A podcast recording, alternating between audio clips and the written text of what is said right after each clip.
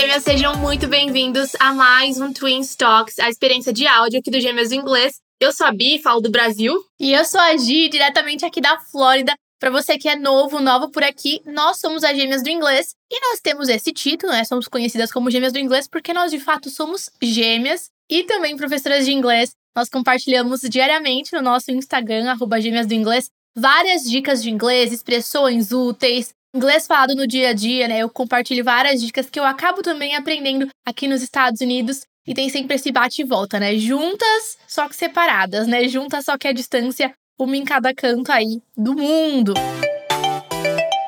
E nós gostamos de aqui nos nossos episódios do podcast, do Twin Talks, que é o nome do nosso podcast, nós gostamos de analisar, aprender inglês com músicas, né? Músicas que pedem pra gente no Instagram, arroba gêmeas do inglês, músicas que estão em alta, clássicos que né, são antigos, mas aí permanecem firmes e fortes, fazendo muito sucesso até os dias de hoje. E esse é o caso da música que nós vamos estudar, aprender a cantar, analisar juntas, né? Pois é, hoje a gente vai falar sobre Beauty and the Beast. Muitas pessoas conhecem por conta do filme, né? Beauty and the Beast, A Bela e a Fera. E essa é aquela música tema, sabe? Sentimentos são. Que talvez você tenha escutado na sua infância em português. A gente vai mostrar como ela é em inglês. Eu já vou começar de cara com a primeira frase aqui, ó. Tale as old as time. Ela canta, né? Tale as old as time aquele bullying, né? True as it can be. Eu amo essa música. Eu amava, a gente era meu sonho ter um vestido que nem o da Bela e descer naquele salão lindo, maravilhoso que ela dança, Gi, sabe? Com aquele teto de anjinhos, assim, uma coisa bem. Essa cena é emocionante. Essa cena eu acho emocionante. Aquele, aquele teto maravilhoso e o palácio com o piso, assim, resplandecendo, sabe? Maravilhoso. É Quem não assistiu, bom, Acho que a maioria das pessoas sabem pelo menos do que a gente tá falando. Tem o live action, né? Tem Acho que quem assistiu o original assistiu o live action. Com a Emma Watson, né? Sim, sim. Ó, Tale as Old as Time. Tale é conto. Tanto é que fairy tale, tava até conversando com a Gia aqui antes, é conto de fadas. Fairy, fada, tale, conto. Então, tale, um conto, né? Uma história. As old as time. Aqui a gente tem uma estrutura bem legal de comparação quando a gente está falando de equivalência. É o tanto quanto esse as, as. Igualdade. Exato, uma igualdade. Então eu não estou falando que esse conto ele é mais velho ou mais novo do que o tempo. Eu estou falando que ele é tão velho quanto o tempo. Uma comparação de igualdade, a gente usa esse recurso do as, as a gente coloca aí o adjetivo entre esses dois as. Então, um tale, um conto, as old as, tão velho quanto time, quanto tempo. Ou seja, uma história aí, ó, que a gente nem sabe a origem, porque ela é tão velha quanto tempo. Tale as old as time. E daí continua true as it can be. True é verdade, verdadeiro. Então, true as it can be tão verdadeiro quanto pode ser. Tão verdadeiro quanto é possível ser verdadeiro. Esse as aí nesse sentido de quanto também. True as it can be. Esse it aí, gente, é um dos pronomes do inglês e a gente usa esse it quando a gente está se referindo a ideias, seres inanimados, né, animais, que a gente não tem um apego, né, uma, uma proximidade, um apego emocional. Então esse it está se referindo ao tail, esse conto, ele é tão verdadeiro quanto ele pode ser. Can é pode em inglês. Can be. Pode ser. Tá bom? Então é sempre legal, né? A gente, quando tá lendo uma frase tem o it, identificar. Meu, ele, esse it tá se referindo a quem? Aqui tava se referindo ao tail, para que a gente possa ter uma interpretação melhor. Nem sempre o it vai estar tá se referindo a alguém na frase. Tem alguns casos no inglês que a gente tem que colocar o it porque ele tem que estar tá lá, né? Porque de forma bem genérica, né, e superficial, para não entrar em detalhes aqui, a gente precisa ter sujeitos nas frases e em alguns contextos. Eu fiz um vídeo no IGTV que vai ao ar esse mês sobre isso. Maravilha. Então, ó, você que tá assistindo. Sobre o, o, o dummy it. Então, exato. Existem alguns casos, né? Sim. Que a gente precisa colocar o it e não tá se referindo a nada. Mas é sempre legal a gente procurar entender, né? Porque senão às vezes as pessoas ficam confusas. Esse it aí é para evitar de ficar repetindo tail, tail, tail toda hora, beleza? Eu falei aqui uma observação que a gente usa para seres inanimados, a gente usa quando a gente tá falando de objeto, quando a gente tá falando de uma ideia. E eu falei que a gente usa quando a gente tá falando de animais que a gente não tem um apego emocional. Só para não deixar por cima essa ideia, vou gastar 30 segundinhos para explicar, eu acho que vale a pena. Quando a gente tá falando do nosso cachorro, ou quando a gente tá falando de um carro, que a gente tem muito apego ao carro, é muito comum, ao invés de optar por usar o it, a gente optar por usar ou she, ela, ou he, ele. Por exemplo, o meu cachorro Balu, eu não me refiro a ele jamais como it. Não é que é pejorativo usar o it de forma nenhuma, mas é que eu tenho tanto apego a ele, tem essa aproximação, né, esse apego emocional que eu chamo de he. Assim como eu vejo muita gente que é apegado a carro, por exemplo, aqui nos Estados Unidos, falar, oh, she's my baby, né? Falar que o carro é o bebê. E eles costumam usar o feminino para falar de carro. Olha como é diferente, né? Pra gente é natural que seja masculino, porque no português tem gênero, né? Os, os substantivos, mas no, no inglês não tem. Enfim, fiz um, um, assim, grande rabbit trail aqui, né? Dei uma via. Essa é uma expressão em inglês pra falar que a gente deu uma saída do assunto, mas achei legal comentar. Mas foi útil. Vamos então pra próxima. A gente já estudou então Tale as old as time, true as it can be. Barely even friends. É a próxima frase. Esse barely, ele é como se fosse o nosso mal. Mal a gente é amigo.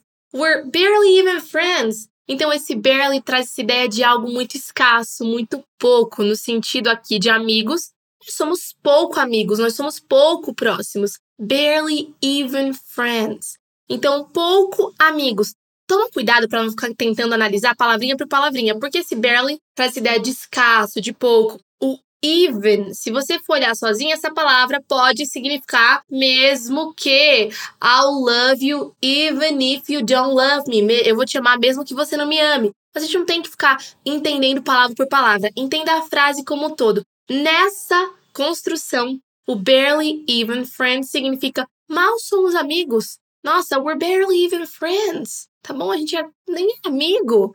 We, we barely talk, a gente nem se fala, a gente raramente se fala. Então é esse conceito que já está sendo trazido aqui, tá? Não vou entrar em detalhes muito mais profundos nesse trechinho, porque eu acho que a gente tem que entender o todo, tá? Realmente o even, ele poderia significar o mesmo que aí sozinho, mas dentro desse contexto ele faz uma construção assim e tá tudo certo, né, Gi?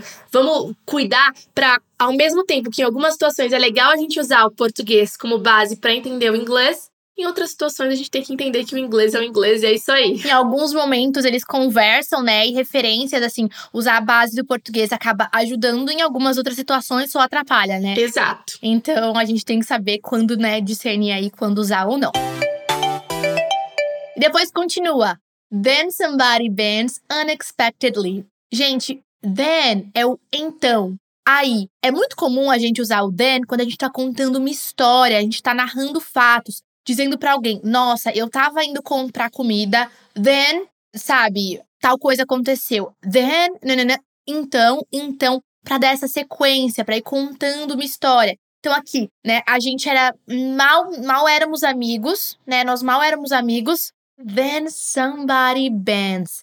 E então alguém se curva. Gente, esse bend, bend é o verbo curvar-se em inglês. Pode também inclinar quando a gente fala que alguma coisa tá bending, pode ser que ela tá inclinando tudo mais. Ou, por exemplo, eu poderia dizer, sei lá, tá rolando maior, maior auê na minha rua, daí eu vou pra minha janela no andar de cima, sei lá, minha casa tem dois andares, e eu falo, nossa, I bent over to see what was going on.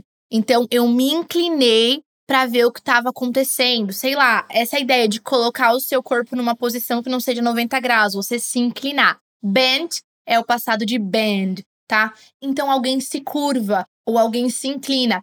Tá, fica aberto a interpretações, né? O que isso pode significar. Não sei. Eu consigo visualizar um casal, alguém se aproximando mais e quebrando a bolha prosêmica, né? Entrando num, num âmbito mais íntimo. Eu, eu gosto de falar essas coisas, né, Bi? Bolha prosêmica. Gosta. Enfim, fazer essas referências, né, sobre a bolha prosêmica é basicamente o seu espaço que é seu, né? O então, seu alguém espaço. que rompeu a sua bolha prosêmica adentrou um espaço íntimo, enfim. Então, sei lá, eu consigo imaginar, né, Bi? Tá aberto a interpretações. O legal de música é isso. Alguém se aproximando, né? Essa postura que indica uma aproximação. Eu- exato, alguém que inclina, né? Como se fosse, sei lá, um movimento pra dar um beijo, um movimento pra você estar próximo, assim, de alguém mais do que você estaria de um amigo, de alguma pessoa aleatória. Falam que acontece isso quando você se sente atraída por alguém. Seu corpo, é, é assim, sem você perceber, ele dá uma inclinadinha. Ele, ele, ele dá uma, uma jogada, assim, sem você perceber. Perto pra perto da pessoa. Maravilha, eu não sabia disso. Vou começar a reparar. E daí, unexpectedly é bem parecido com o português, né? Essa palavra lembra, né? Inesperadamente, né? Eu não tava esperando unexpectedly, né? Nossa, foi algo do nada. E aí a gente termina essa pequena parte, esse pequeno, né, esse comecinho, esse primeiro parágrafo da música. E a história continua agora a narrar nessa mudança no relacionamento desses dois. Pois é, ela vira e fala: Just a little change, small to say the least. Então, just. A gente já falou várias vezes sobre essa palavra em aulões, em vídeos exclusivos. Esse just, ele pode significar que algo acabou de acontecer. Geralmente ele aparece junto com verbos. Aí no, no present perfect, pode ser no passado também. Mas ele também tem um outro uso, que é o uso para só, somente. Então esse just traz a ideia de só, somente.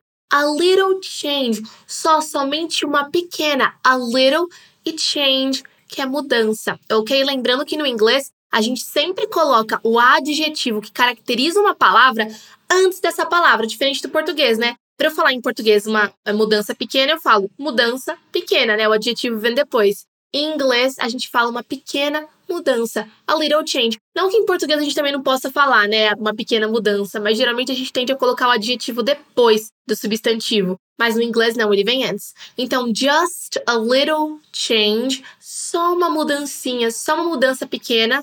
Small, small. Outra palavra para trazer aí esse sentido de pequena. O a little, ele também pode trazer o sentido de um pouquinho. Então, só um pouquinho de mudança só um pouquinho de mudança. E aí ele vai lá e usa o small, que daí traz aí em si, né, a palavra pequena para referência. Small, pequena. To say. O say é o verbo dizer. E aí tem o the least. Gente, least é uma palavrinha que pode ter diversos significados dependendo do contexto. Ela pode significar ao menos, ou então menos importante, menor, enfim, depende aí do contexto. Mas nesse contexto aqui, seria aquela expressão para dizer no mínimo. Então, uma mudança pequena para dizer o mínimo. Small to say the least, tá? Então, só uma leve mudança, só um pouco de mudança pequena para dizer no mínimo. Just a little change, small to say the least. Daí, ela continua, né, cantando both a little scared, neither one prepared, Beauty and the Beast. Já vou falar todos esses juntos porque é uma ideia só. E assim a gente já também deixa tudo bonitinho, redondinho esse próximo parágrafo que a gente tá vendo agora. Então, ó, both a little scared. Both é ambos em inglês, né? Então, both, ambos. Ambos a little scared, um pouco assustados, né? Um pouco amedrontados. Scared é essa ideia, né? Amedrontados, assustados. Both a little scared. Ambos um pouco assustados. Neither one prepared. Neither one é nenhum nem outro. Nenhum dos dois, nenhum nem outro, prepared, preparado. Neither one prepared. Daí fala, Beauty and the Beast. Beauty é bela em inglês e Beast é fera. Beauty and the Beast. Hoje eu tenho uma ideia, uma sugestão. Eu acho que seria super legal a gente analisar essa música em detalhes bem profundos. Então, o que, que você acha da gente já ir parando por aqui para essa ser uma parte 1 e depois a gente continuar numa parte 2 da análise? A gente fazer parte 1 e parte 2. Eu acho que ficaria super legal e aí a gente consegue ter esses bate-papos. Não fica tão longo para vocês assistirem, escutarem. É, aí, se você não tá com muito tempo, você assiste a parte 1 um dia, a parte 2 outro dia. E aí a gente também consegue falar à vontade, porque a gente gosta de comentar, falar, enfim, trazer com profundidade. O que você acha? Sim, a gente não tá nem na metade da música, né? Tem bastante coisa legal para comentar, trazer tudo que é relevante, é para que seja enriquecedor. Porque se for para pegar uma tradução só e passar uma tradução, você não vai assistir um vídeo do YouTube ou escutar um podcast para isso. Você coloca no Google, aparece qualquer site lá de tradução, você vê mais ou menos o que é e pronto. Concordo. Aqui é pra tirar ensinamentos, é o porquê que tá falando desse jeito, o que, que essa expressão quer dizer, por que, que optou por essa palavra, enfim, então é pra ser enriquecedor. Você trazendo essas questões mais gringas, né? Que nem você falou do chi pra se referir ao carro, ou a questão do, do, do dummy it, que você falou um pouco por cima, mas deu uma explanada. Tem que enriquecer, né? Senão fica muito, senão fica muito pobre, exatamente, o conteúdo, assim, fica, fica faltando, né, a gente comentar e, e, e dar mais detalhes. Concordo. Então, vamos fazer uma parte 2. Fiquem ligados, ligadas para um segundo episódio, continuando a análise dessa música que é tão linda. Continuamos. E é isso aí. Então, até o próximo episódio. Take care. Take care.